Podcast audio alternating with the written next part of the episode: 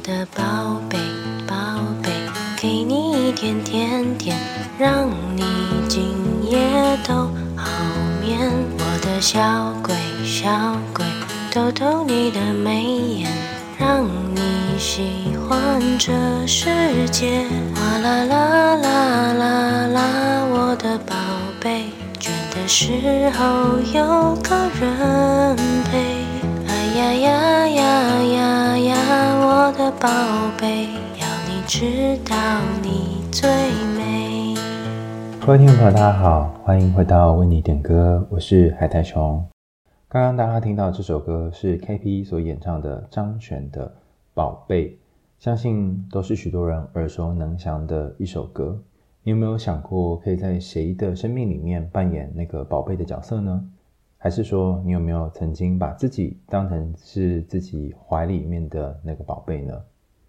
我们经常花很多时间去照顾别人，可是却忘记了把注意力放在自己身上，偶尔也回过头来照顾自己。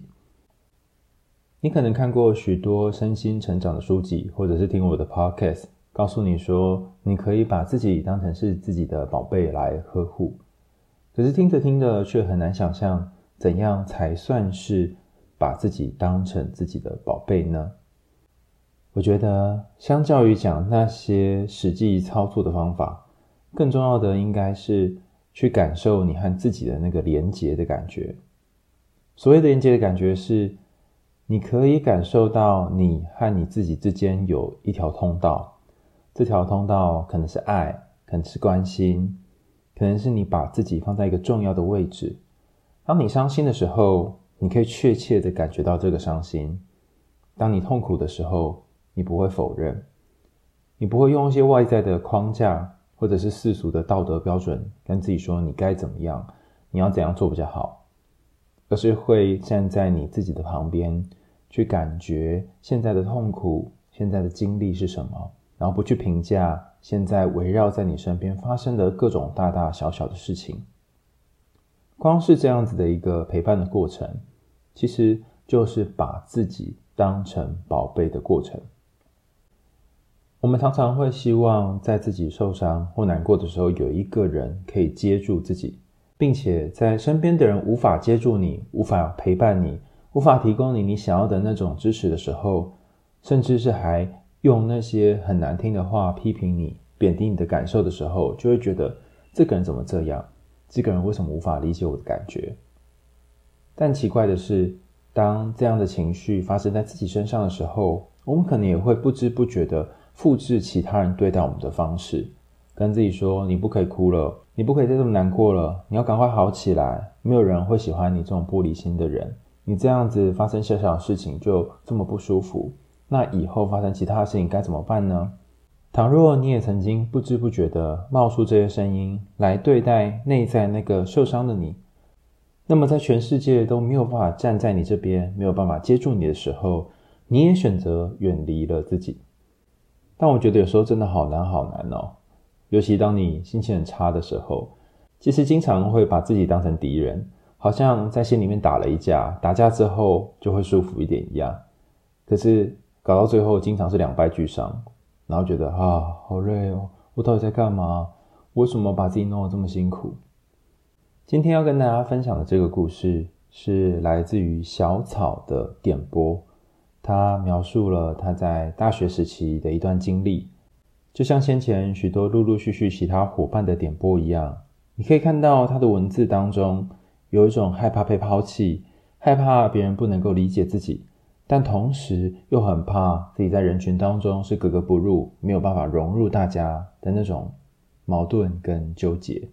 他还像之前的许多伙伴一样寻求过协助，可是那个寻求的过程却让他挫折累累。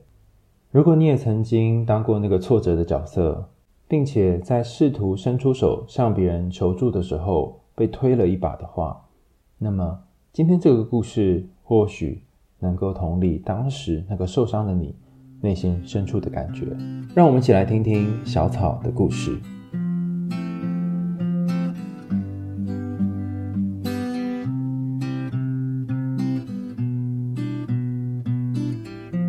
亲爱的海苔熊，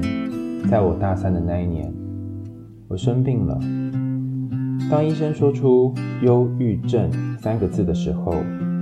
我脑中一片空白，只想要赶快冲出诊间，因为我怎么样也无法接受。我觉得他一定是一位庸医，但我心里面有另外一个想法：原来这几个月的情绪低落、失眠、无法专心，不是自己不够好，而是因为生病了，需要暂时休息一下。即便得知诊断的结果，我还是有好长的一段时间陷入自我怀疑和矛盾当中。我无法接受忧郁症的自己，所以也没有按时吃药。我想，我没有生病，为什么好不起来呢？为什么不能够恢复到以前的状态呢？我觉得自己好糟糕哦，就像是大型垃圾一样。我不知道自己为何还要活着。每一天睁开眼，都会再次想起国小、国中被嘲笑的画面。我因为身材肥胖，遭同学排挤，而且有一次，老师当着全班同学的面念出我的名字，并且发下红色的超重单，也就是 BMI 超标的意思，应该说是超超标的意思。全班都在笑，上前拿单子的我，眼泪都快要掉下来了。可是我记得那时候的我，硬是挤出笑容，和班上同学一起嘲笑自己，好像只有这样可以稍微融入他们。一下课之后，我便冲到厕所隔间大哭，眼泪停不下来，我只好一直打自己巴掌，好让自己能够心情平复下来，也让心中的痛能转移到脸上。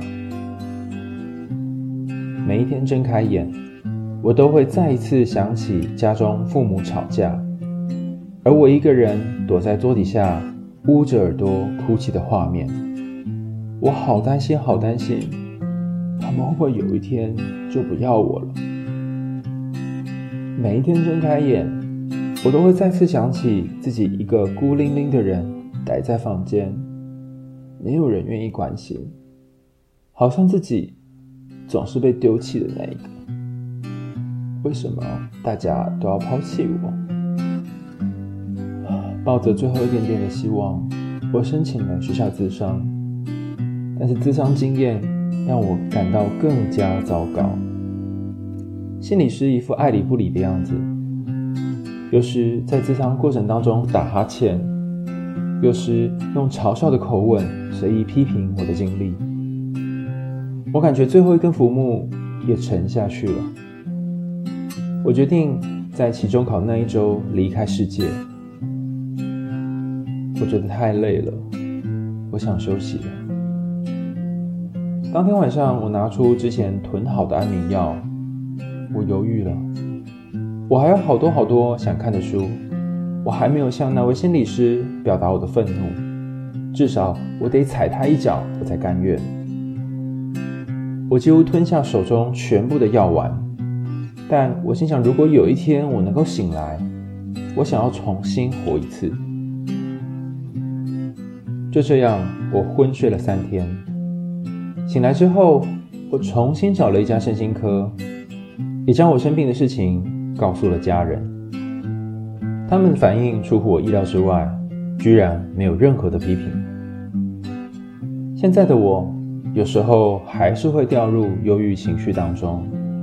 但每当想起身旁的人，听着这首歌，便能够感觉到一丝温暖。我感受到被温暖和包容。我想起小时候睡觉的时候，妈妈总会轻轻拍着我的背，唱着这首歌，唤我入睡。我的过去或许不是那么美好，生病期间每一天也都相当煎熬。但这一路上，好像都有些帮助和温暖，让我有那么一点点喜欢这个世界，喜欢自己。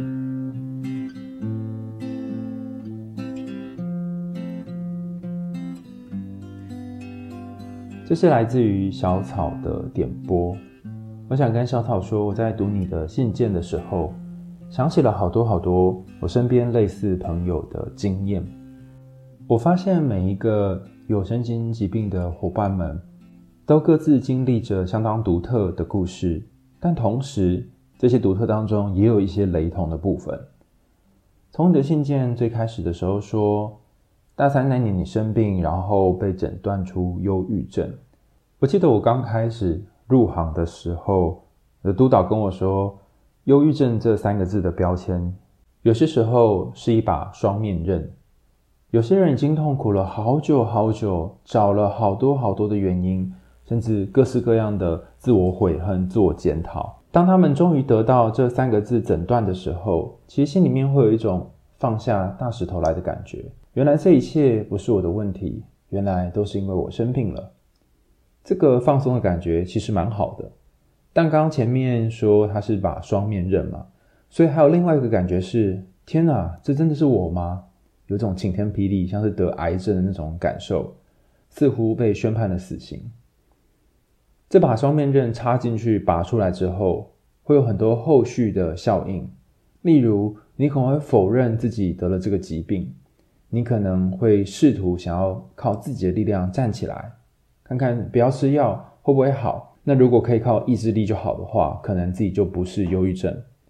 你有可能就深陷在这个标签当中，心想说：“好啊，反正我就是忧郁症啊，我就生病啊，都是我爸妈害的啊。好，小时候他们做过那些事情，所以我现在在这里面呢，他要负起责任。你看吧，哈，会用一种比较消极的方式来面对这一切，试图透过这种方式来报复身边的人。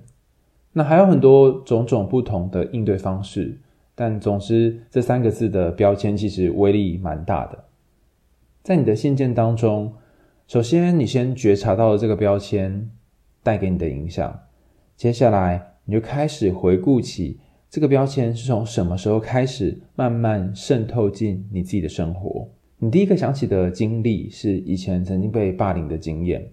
然后我也觉得非常意外的事情是，我遇过一些朋友，他们在自己心情很差、落泪的时候。会用一些肢体暴力的方式协助自己在这个情绪当中停下来。有的人就像你一样躲起来，然后用双手不断地打自己的巴掌；有的人会用头去撞墙壁；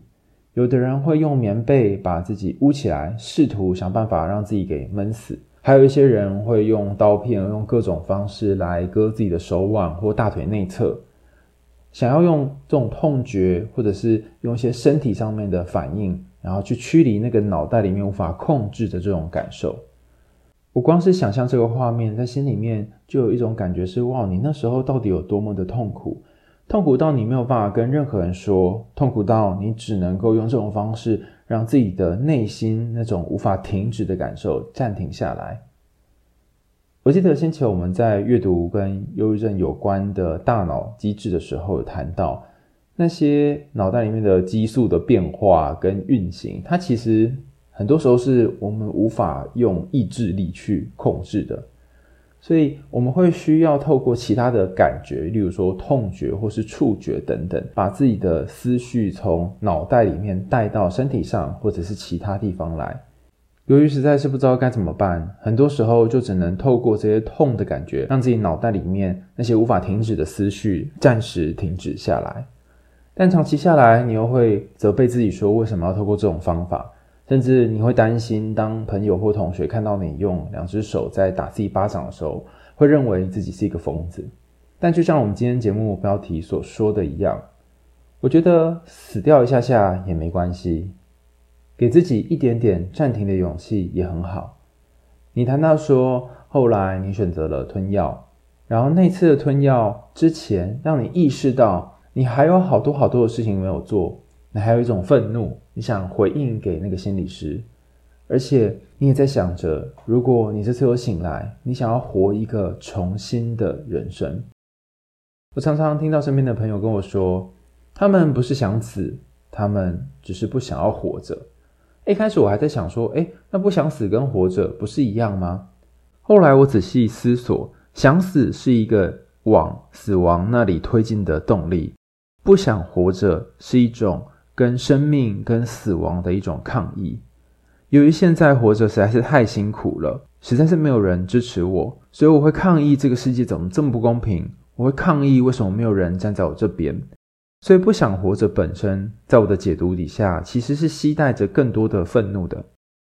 而奇怪的是，这个愤怒反而让你有继续往前进的一种动力，在里面蕴含着，就是有一种爱爱内含光，可能会发光，会有一种动力的感觉，就像是你在即将赴死之前的那一个段落，你会想起你还没做事，你会想起一些愤怒，那这个小小的力量会在天全部黑的之前的那一刹那，好像点起了一点小小的火光。虽然你选择了让自己睡几天，可是这个昏睡本身却让你有机会可以重新开机。这里并不是鼓励大家说去吞药啊，或做一些伤害自己的事，把自己逼到死亡的边缘，而是跟大家说，如果有些时候你真的真的没有办法了，你真的撑不下去了，那么就不要硬撑吧。给自己一点点重新开机的机会。这个重新开机不是说你要重新投胎哦，而是让自己稍微休息一下，让自己先暂停一下，死掉一点点，或是死掉一下下。那有人就会问说，什么是死掉一点点？什么是死掉一下下呢？我今天下午的时候看到一篇社群的贴文，哈，是来自于日本推特的翻译贴文，上面有写说，有些时候我们需要帮自己保心理保险。很多人都会保那什么防癌险啊，或者是长照险啊，照顾我们身体疾病的保险很多，可是却很少有照顾我们心灵的保险。现在好像台湾目前也没有类似相关的保险，就是你去咨商的话，也不会有人给付，因为那个费用非常非常高。可是每个人都有可能会有低潮的时候，每个人可能都有那种好想要不去上班，然后休息的时候。这也是前阵子我跟几个前辈在谈心理假，就心理健康假这件事。好啊，那除了放假之外，你放假的时候总是要生活，总是有种种的开销，那该怎么办呢？所以我觉得这里还有一个附加的点可以考虑的是，你可以平时就帮自己存下一笔费用，这笔费用是拿来当你自己的健康保险。比方说，当你心情很差的时候，当你在某一种生死边缘的时候，当你觉得再也无法走下去的时候。你可以让自己休息一个一个月或两个月，甚至几天。你可以不用赚钱，不用为了你的课业，不用为了你的生活而烦恼，因为你有一定的经济资源，让自己去休息几天，出去走走等等。至少你不用在一边逼迫自己，一边完成一些在现在的身心状况底下无法再继续完成的事情。实际上，在目前许多大专院校也的确提供我们前面谈到的心理健康假。让你状况不好的时候可以稍微请假几天，然后导师也有机会可以趁着你请假这个资讯，了解说，哇，原来我的导生怎么了？那我需不需要给他多一点关心跟协助？但前阵子我们在师大办这个心理健康假的活动，一个演讲讨论的时候，现场有来宾也提到了一个值得思考的问题，就是当你状况不好的时候，你会希望给家长，甚至是给你的导师知道吗？那我觉得这是一个很有趣的问题，因为有些时候，就像我大学时候的导师，可能我们一个学期只吃那么一次饭，那老师根本不记得每一个人的名字。可是后来等到我研究所的时候，我会跟导师约那种 office hour，比如说一个礼拜我可能会跟他聊个几次，然后透过这个聊的过程当中，他也会知道我的状况如何，然后提供我一些协助。我发现，如果这个导师他平常就关心你、了解你。那么，其实根本不需要完全透过这个心理健康假的告知的制度，他也可以提供你一些支持。但如果这个导师他本来就不太了解你，然后等到你真的请假的时候，他才因为学校的通知才知道说，哇，原来你有些状况。此时他如果过来关心你或者协助你，你可能反而会觉得是一种压力。所以这件事我们在那天的讨论上面呢，有不同的看法。那大学生的观点也蛮不一样的。有些人觉得说告知导师很重要，因为有些时候你会觉得你求助不太能够得到真正的协助，可是求助完之后却很意外的得到协助。那也有些人认为说，如果我跟不熟的导师讲，不但没有办法得到协助，可能还会造成另外一种心理上面的压力。就像小草在信件里面谈到的一样。第一次你试着去求助，可是求助的那个经验不是很好，心理师的反应让你会觉得天哪，他根本就没有在认真听我讲话，反而还用一些很负面的话来对待我。那我去讲，好像比没有去讲更糟糕。但我觉得人际关系好像也真的就是这样，尤其选择心理师也是如此。要找到一个适合自己的风格和自己相近的状态，能够接住自己的，并不是那么容易。所以我自己后来感觉是，不要因为一次的失败，或者是没有被同理就气馁。虽然我知道你是。要鼓起很大的勇气才踏进去跟人谈谈的，但它就像是一般人际关系相同的，就是你可能会遇到不合盘的人。我自己在咨商这条路上也是寻寻觅觅找了很多的不同的心理师协助我，也不是一开始谈心理师就很能够了解我的状况，就能够对中我心里面的胃。然后也有几次是谈谈谈谈了一个学期觉得卡卡的，或是诶不太适合，然后下学期就换下一个。尤其在学校比较容易遇到这种状况。因为可能学校心理师需要一天接非常多个案，他们是算案量的。那后来到校外去自费，然后做心理咨商的时候，发现诶有一个蛮大的差别，就是。一方面，他因为是收钱嘛，所以他会更投入在这个过程当中。那我不是说学校心理师不投入了，哈，是我觉得我自己感觉到，我接触到这些心理师是校外的心理师比较投入。那另外一个是因为你花了钱，所以你也会比较投入。在这个花钱的过程里面，双方也比较投入的过程当中，哈，好像就算你不觉得这个心理师特别适合你，但是也因为你比较认真嘛，哈，你会试图想要去呃调整或者是面对自己的议题。那尽管是如此，在校外我还是有些时候碰到不是那么合盘的心理师，或者是曾经很合盘，曾经他很了解我，但是工作了一段时间之后就觉得，嗯，差不多到这里哦，他可以提供给我的东西就到这了，很有限。那有可能就是他的风格就在那里停住了，有可能是你的生命需要下一个下一把钥匙，下一个出口等等。先前我们也有一集也谈到不断换心理师的过程，所以我想跟大家说。换心理师的确有些时候会让你觉得压力很大，然后你也可能会因此对于智商失去信心。但是第一件事情是你在换心理师的过程当中，你可以慢慢的厘清跟了解自己的状况如何，然后你也可以试着在每一次治疗或咨商之后整理下来，写下来这段时间你得到了什么，或者是你的问题有没有一些推进跟改变。比方说一开始你可能在解决的是学校的人际课题。但是后来谈谈谈，后来发现哦，没有，这是跟我的自信或自尊有关的课题。后来谈谈谈，又发现，诶，这是我人际关系有关的课题。那这样子的一个推进，其实就是一种进步。虽然说你的症状可能没有完全的好转，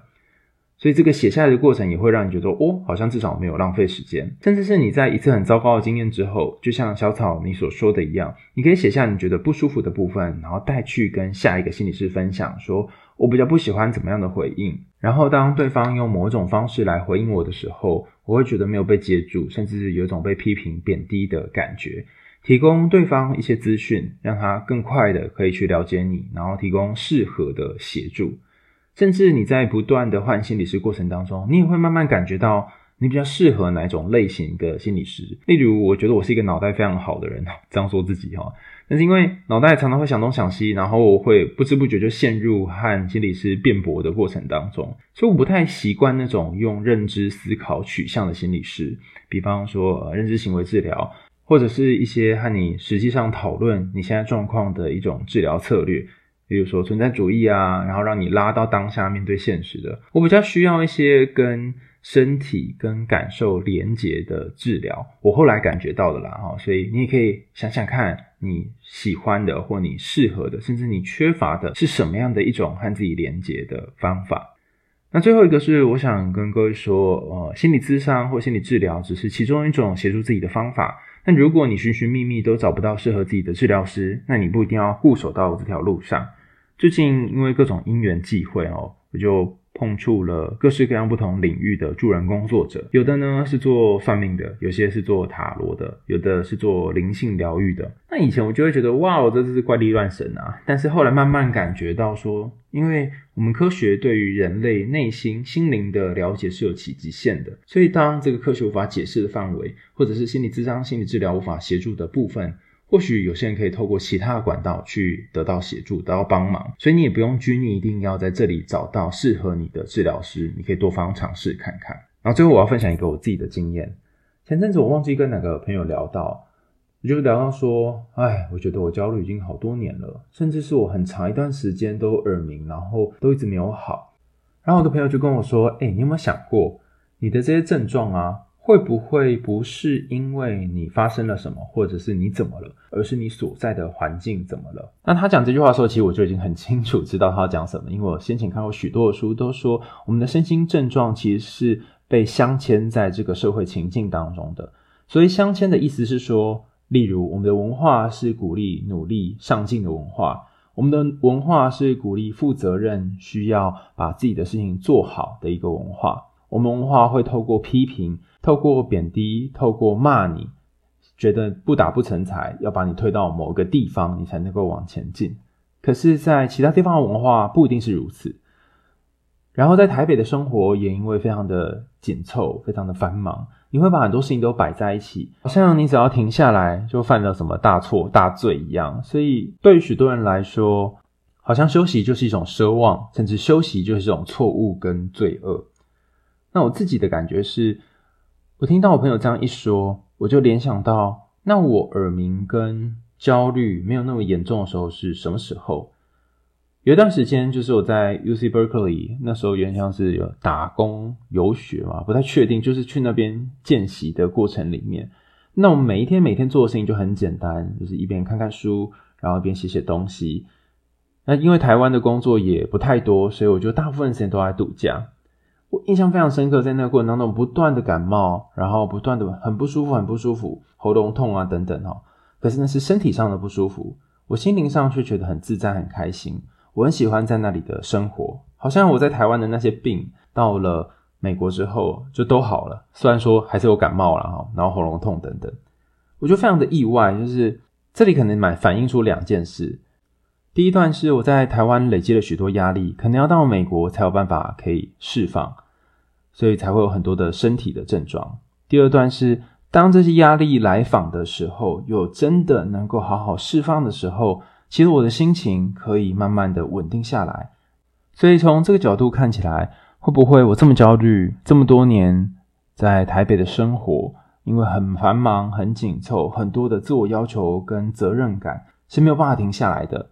如果我搬到国外住，或者是换一个新的工作、新的生活，会不会一切就变得不一样？早上起来有一个小小的庭院，晚上睡觉的时候可以听到虫鸣鸟叫。心情不好可以到后院，然后去摘那边的樱桃吃。如果是这样生活，会不会有所不同呢？想归想啦哈，但是现实还是有现实的考量，所以我目前的规划是，等到我都把学业搞定，然后执照考到之后，再来想想看下一步要怎么进行。啊，如果可以的话，调整不同的生活形态，或许也是一个方式。所以最后，我想跟小草说，治疗是一种路线，然后有家人的关心也很好，但是调整自己的生活环境也是一种选择。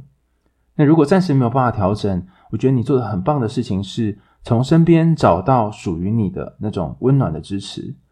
你想起过去美好的回忆，想起妈妈拍着你的背，一边安抚你，跟你说。你是我的宝贝，然后唱歌给你听，想起那些很少很少的温暖美好的经历，虽然只有一点点一点点，可是就会让你有一些力气，可以再往下去走一些些。我常常听到身边的朋友跟我分享说，那些家人带给他的伤害是无法比拟的，可是这些伤害之所以让自己这么纠结，是因为那些带给自己伤害的人，同时也是曾经带给自己一些爱的人。在那些过往许多许多伤害的回忆当中，有一两个像是流星一样很美好的、温暖的，然后让你心里觉得哇，我在这里真好的那种回忆，会时不时的穿过你的心灵，让你突然想起，就像那个拍背的感觉，就像他唱宝贝给你听一样，会让你更难忘怀。然后你很快的肯定会陷入说，那为什么他当初会用这种糟糕的方式来对待你？我的感觉是。或许这两个经验都是重要的。他告诉你，不能够完全的去信任一个人，就像是你后来遇到所有的助人工作者，他们可能都有他们的限制、他们的情绪，但也表示，就算你没有办法完全信任一个人，你也可以从这个人身上获得一定程度的安慰跟支持。就像你的家人，他虽然很靠近你，虽然是可能是这世界上最在意你的人，但也有可能会伤害你一样。但不论如何，你都可以当自己是自己的宝贝，在许多好像已经快走不下去的夜晚，给自己一点点机会，在死亡的前面稍微休息一下，按个暂停，跟死神说：“哎，等一下哦，我们先来泡杯茶，坐着休息一下。我们不要死，也不要活，就在这个死跟活之间寻求一个暂停点，帮自己的生命画下休止符。可是，并不是结束这首歌曲。”而这个休止符结束之后，会有一个新的人生的开始，然后就像按下了重新开机键，你张开眼睛，有一种新的对人生不一样的渴望和期待。今天为你点歌就要这里告一个段落啦，感谢大家收听。如果你有想点播的歌曲，欢迎投稿到为你点歌，我们节目下方有一栏资讯可以点进去。那如果你想要写实体的信给我或者是 KP，欢迎可以寄信到北投区石牌路一段六十九号，海苔熊和 KP 收，我们就会收到你的信件或者是小礼物喽。今天为你点歌就到这里告一个段落啦，感谢大家收听，我们下次见喽，拜拜。我的宝贝宝贝，给你一点甜甜，让你今夜都好眠。我的小鬼小鬼，逗逗你的眉眼，让你喜欢这世界。哗啦啦啦啦啦，我的宝贝，倦的时候有个人陪。哎呀呀呀呀呀，我的宝贝，要你知道你最美。我的宝贝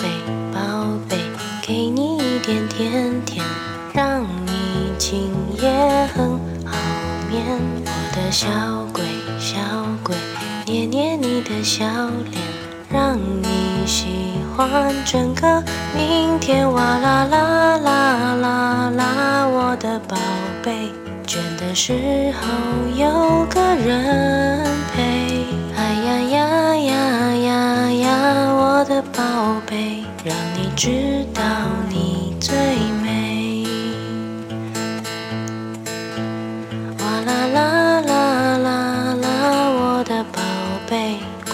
只有人把你想念。哎呀呀呀呀呀，我的宝贝，让你知道你